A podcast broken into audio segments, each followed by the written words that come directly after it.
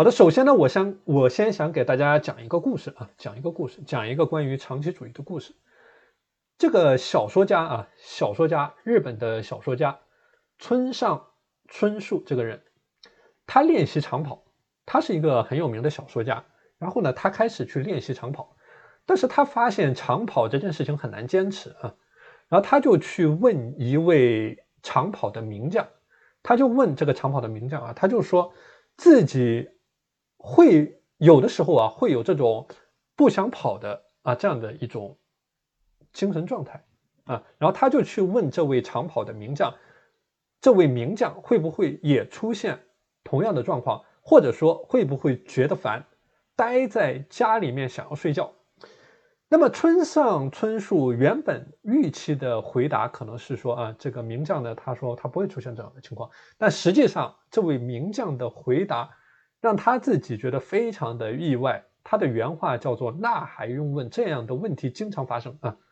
所以这样的一个问题呢，让村上春树觉得非常的意外。就是说，原来在某一个领域有着卓越成就的人呢，他也不仅仅是说靠着兴趣或者说热爱或者说任何特殊的绝招来支撑自己做一件事情。那相反，他也是需要去咬牙坚持去做一些事情的。啊，后来村上春树他自己啊，成为了一名高水平的跑者。然后在他跑步的这个过程当中啊，他也一直在去思考，在反思这件事情。后来他意识到一个非常重要的点，就是说跑步和写作这两件事情呢，它的本质是相通的。因为我们知道这个写作啊，它也是不是说你今天写了一个一篇文章，那么就就就了事了。我们知道很多人的写作啊，特别是一些成名的作家，他是每天写、每天写的啊，每天写、反复的写的。所以这个村上春树啊，后来他就在反思这件事情，然后他在谈到了他是如何坚持写作的一个小技巧。那么他的一个小技巧就是说，在似乎可以写下去的地方呢，按下暂停键啊，就是说这个地方他觉得自己也许还能够继续写下去。然后他就在这个地方按下暂停键，那么这样在第二天他重新开始去启动这件事情的时候呢，是更容易的进入到这种写作的状态啊。所以这样的思路啊，和很多人所理解认知的相反。那么很多人啊，在他的跑步、写作，或者说在他的个人的管理、个人的自律的过程当中呢，他通常是状态不好的时候停下来。那我们在上一节课的时候谈到了一个非常重要的概念，叫做你的全时段的自律管理的理念。你的全时段的自律管理，它讲究的就是说，你要补齐你个人自律管理的每一块短板，因为任何一块短板，它会导致你整个人体系化的崩溃啊，它会导致你整个人体系化的崩溃。那比如说，我之前给大家分享过我们这个。学员的具体的例子，我们有的学员短板非常的明显，比如说有的学员他是处在一个极端，他是处在每周工作时间的一个极端，比如说每周一百一百六十八个小时，那么他每周一百多个小时的时间在处理着各种各样的事情，他的工作、他的修行、他的个人的时间管理、他和家人在一起的时间，那么。因为这一块短板，他没有办法很好的去坚持这种长期主义。为什么没有办法坚持呢？因为我给大家举一个例子啊，这一位学员他是每天早上两点钟就起床，每天晚上十点钟睡觉，每天早上两点钟起床啊，这个每天只睡四个小时，然后是常年如一日的做这样的事情。所以大家可以看见，这个就是这一位学员他所存在的一个非常明显的短板在这里面。因为这个短板的限制，那导致了他在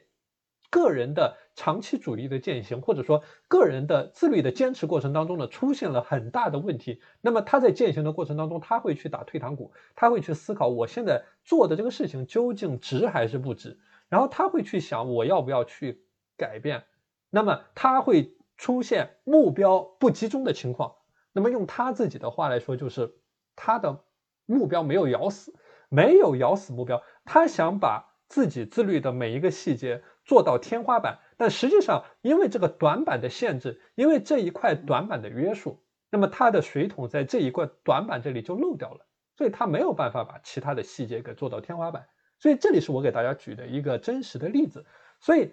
回到我们刚才讲的这个话题啊，这样的一种思路呢，其实是跟很多人的想法所相反的。就是说，有的人呢，他是在状态好的时候，他能够做得很好。这个是一件最简单的事情。我们看见有的人呢，他在做长期主义管理的时候，他在做个人自律坚持的时候，他状态好的时候，他顺风顺水，一帆风顺，每天这个作息比什么还准确，每天早上的做的这些什么早起啊，这些事情一件不落。但是，一旦出现状态不好的情况，那么整个人就出现这种彻底的崩溃。那比如说，我们有的学员啊，在这个。前一段时间，那比如说他在国庆节的时候，啊，因为他自己是一位老板，那么他每天应酬非常的多，那么他的应酬导致了他整个人个人的时间管理的精力管理的一种节律的失调。我我上一节课给大家分享了非常专业的，你一天二十四个小时，从你的饮食，从你的时间管理每一个角度，我都给大家谈到了，所以。这一位学员他出现的问题就是他在某一个细节、某一个短板上面出现的问题，那么导致了他自己的工作也好，他个人的这个情绪的管控也好，都出现了一系列的问题。所以这个是我所谈到的，你在状态好的时候，你坚持长期主义，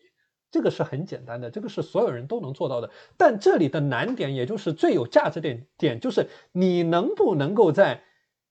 对于你来说状态不好的时候。你还能够做好，比如说昨天有一位学员在跟我沟通，那么昨天这位学员呢，他是去医院啊，他是去医院，因为他自己的这个身体的一些情况，他去医院。那么昨天的他的精力就是不好的。那么在这种精力不好的时候，能不能够坚持的做好你个人的坚持的体系、聚焦的体系、长期主义的体系？这个是真正考验你水平的时候，这个是真正的。考验你是不是一个真正的长期主义践行者的时候，嗯，所以这个概念大家一定要深刻的理解。所以回到我讲到的这个村村上春树的一个话题啊，一个话题，他在自己状态好的时候呢，他反而停下来，停下来是为了下一次能够更好的进入到这样的一种状态，方便他去开启他的大脑。去开启整个执行的过程，所以你通过我讲的这个故事，你要能够理解我里面讲的真正的意思，就是长期主义，它不是说简简单单的四平八稳的坚持做事情的这样的一种过程，它没有这么简单，它的实际上是没有这么简单的。真实的情况是什么样的？我告诉你，真实的情况就是你在做长期主义践行的过程当中。你是要竭尽全力的去保持心态的平稳的，嗯，比如说今天听课的有一位学员，昨天给我反馈到的整个人的心态不平稳的一个话题，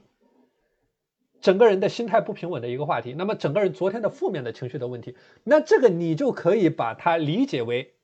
你在长期主义践行过程当中的一种挑战，而且这只是其中的一个挑战。就是你要，你可以这样做一个类比，你的大脑在做各种各样的小动作，去引领着你偏离轨道。什么样的小动作呢？比如说偷懒，比如说拖延，比如说借口。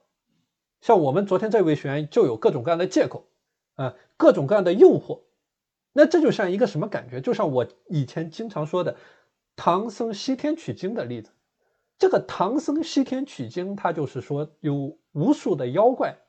想要吃掉唐僧。那么什么妖怪呢？拖延、懒惰、借口、诱惑，都是妖怪。那么这些妖怪出现的时候，你要不要退回到东土大唐去？那么当你的几个徒弟、几个徒弟各怀一心的时候，你还要坚不坚？你还要不要坚持长期主义？你的心态还能不能保持平稳？你还能不能够做到我刚才谈到的心平气和？所以我我之前讲过，你在状态好的时候，你做这些事情，所有人都能做到，不光是你能做到，所有人都能做到。但是你在状态不好的时候，像我们昨天的这个学员，一个是情绪不好的时候，另外我们的一个学员去医院的时候检查身体的时候，那么另外我们有的学员各种各样的状况的时候，你在这样的状况的时候，你还能不能做到？